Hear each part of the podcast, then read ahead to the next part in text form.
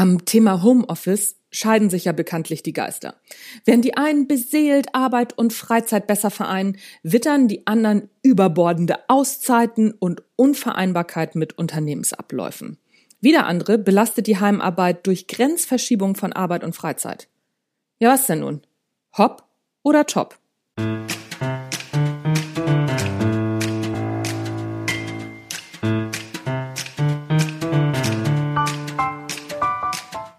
Hallo und herzlich willkommen beim Natch Leadership Podcast. Der Podcast, der dir dabei hilft, der Mensch bzw. die Führungspersönlichkeit zu werden, die du sein willst. Du bekommst innovative Ideen, praktische Tipps, jede Menge Impulse und neueste Informationen aus der Hirnforschung für deinen beruflichen Erfolg und deinen persönlichen Entwicklungsprozess. Mein Name ist Anja Niekerken und es ist mir ein Fest, dass du dabei bist.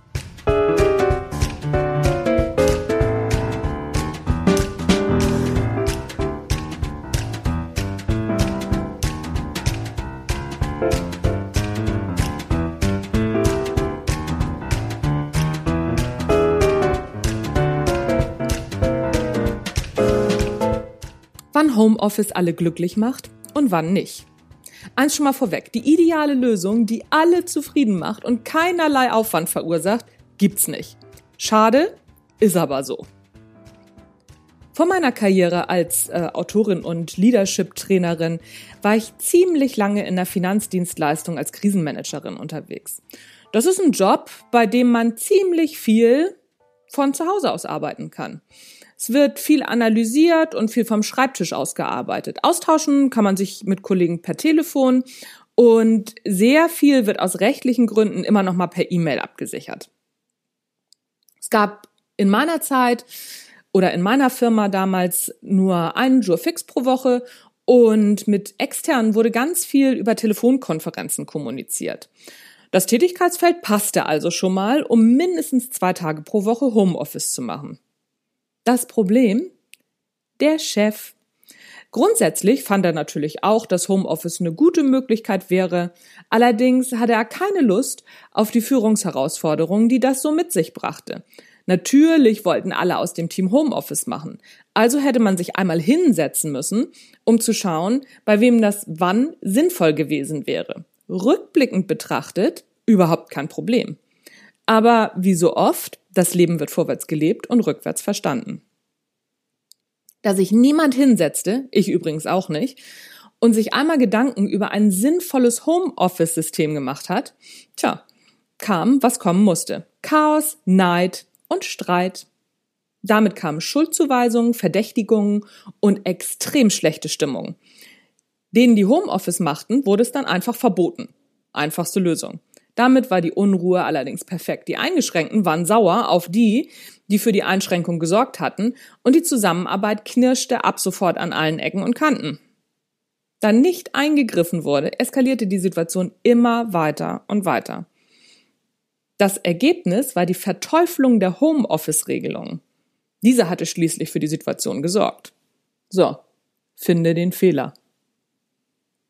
Mal abgesehen davon, dass viele Führungskräfte und Angestellte immer noch mutmaßen, dass Homeofficerinnen zu Hause nicht wirklich arbeiten und sich einen faulen Lenz machen, schoss dann im letzten Jahr noch die AOK-Studie in den Orbit. Die hat erklärt, dass Homeoffice eine stärkere Arbeitsbelastung mit sich bringen würde. Tja, schnell mutierte dies in der Schlagzeile Homeoffice macht unglücklich dass in der Studie auch gesagt wird, dass die Arbeitszufriedenheit mit Homeoffice steigt, kam in den Schlagzeilen dann nicht mehr so oft vor. Abgesehen davon ist ein Schwachpunkt solcher Befragungsstudien, wie die AOK halt äh, eine gemacht hat, dass nicht klar geklärt ist, was unter Homeoffice zu verstehen ist. Dazu sagt Susanne Steffes, eine der Autorinnen einer IAB-ZEW-Studie und Professorin an der Universität Köln in einem Artikel der Spektrum, oh, das war jetzt aber, ja. Auf jeden Fall ist die Frau klug, die hat was gesagt im Spektrum-Artikel. Unsere Auswertung zeigt, dass 44 Prozent derjenigen, die angeben, Homeoffice zu machen, dies in ihrer Freizeit tun. Am Abend und am Wochenende. So. Das ist mit Homeoffice aber jetzt nicht gemeint. Das sind schlichtweg Überstunden. Und dass die auf Dauer unzufrieden machen, ist auch keine Raketenwissenschaft. Nochmal, finde den Fehler. Ein sehr interessantes Beispiel für erfolgreiches Arbeiten im Homeoffice liefert ein chinesisches Reiseunternehmen, die alten Chinesen wieder. Das Unternehmen wollte seine Kosten senken und stellte fest, dass die Büroflächenkosten einen Großteil des Kostenapparates ausmachen. So, und dann entschied man sich für einen Testballon und ließ einen Teil der Mitarbeiter des hauseigenen Callcenters von zu Hause aus arbeiten. Arbeitszeiten und Workflow waren identisch mit der Kontrollgruppe, die weiterhin im hauseigenen Callcenter telefonierte. Das Ergebnis war enorm. Ja, genau, sagt meine Katze auch. Die Homeofficer und Homeofficerinnen oder Homeofficerinnen und Homeofficer steigerten ihren Output um 13 Prozent im Vergleich zur Kontrollgruppe. Darüber hinaus meldeten die sich weniger krank und die Fluktuation sank um die Hälfte, was eine Einsparung an Einarbeitungskosten zur Folge hatte. Natürlich bot das Unternehmen sofort den Callcenter-Mitarbeitern die Homeoffice-Regelung an. Und jetzt kommt das Erstaunliche. Nur die Hälfte der Mitarbeiter nahm an der Regelung teil. Als Begründung wurden soziale Motive angegeben. Nicht etwa, dass man zu Hause nicht gut arbeiten könnte, sondern viele vermissten die Kontakte zu ihren Kollegen und den Austausch und die moralische Unterstützung bei schwierigen Kunden. Ach was. Daraufhin ließ das Unternehmen den Mitarbeitern die Wahl. Pfiffig. Homeoffice oder Callcenter.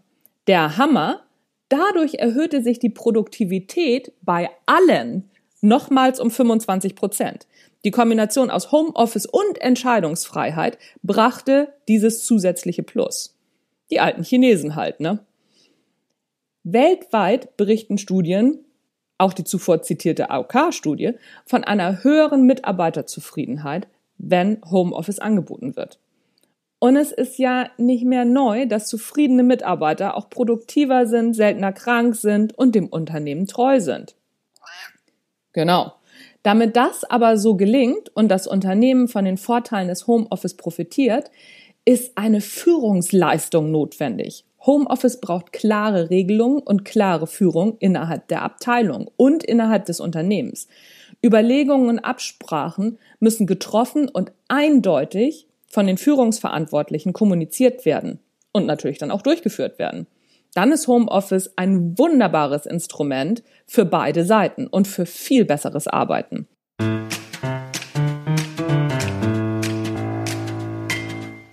Das war's für heute vom Natural Leadership Podcast.